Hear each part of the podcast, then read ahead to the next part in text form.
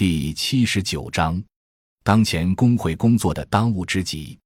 工会一个重要工作是保护职工的权益。结合以上的问题，建议要根据党章、宪法和现行有关的劳动权益保护的法律，在私营企业和外资企业中开展维权，而不是拘泥在国有企业上。首先，要在私营企业、股份制、合伙制等私营企业开展工会工作。对职工权益作出必要的保护，这应该是当前的工作重点。要力争做到实处，开创新局面。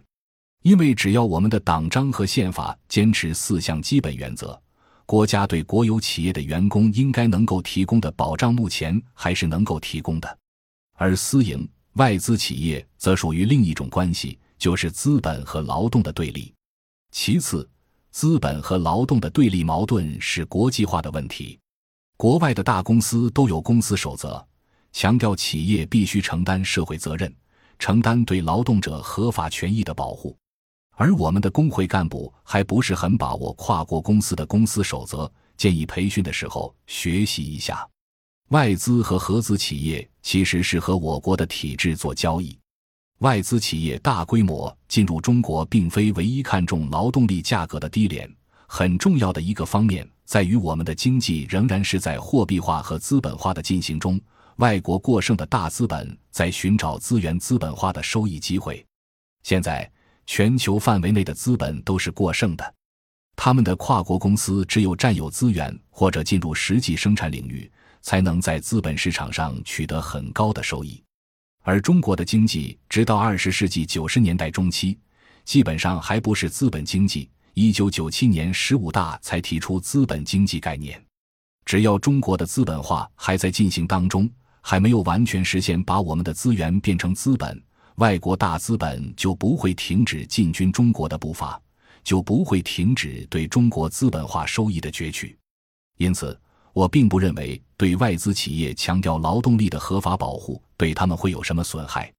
最后，要抓紧对进城农民工权益的保护，否则很难保住安定团结的大局。传统乡土社会下的农民很讲究相互帮助，农民在社区中比较团结。不过现在已经有一亿四千万的农民，九千八百万的农村劳动力进城，他们最没有正规组织保护。连最基本的医疗保护都没有，如果他们受到了压迫，也无处申诉，这将严重影响我国的安定团结的稳定大局。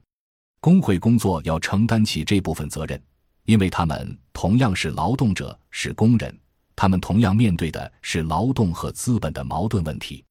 只有工会组织才能够实现对进城农民工权益的保护。至于怎么组织和帮助，则需要工会积极想办法。农民工的权益保护问题和贯彻落实“三个代表”精神高度相关，也和安定团结的稳定大局高度相关。他们代表了中国最大多数的人，帮助他们维护权益，也就维护了大多数人的利益。感谢您的收听，本集已经播讲完毕。喜欢请订阅专辑，关注主播主页，更多精彩内容等着你。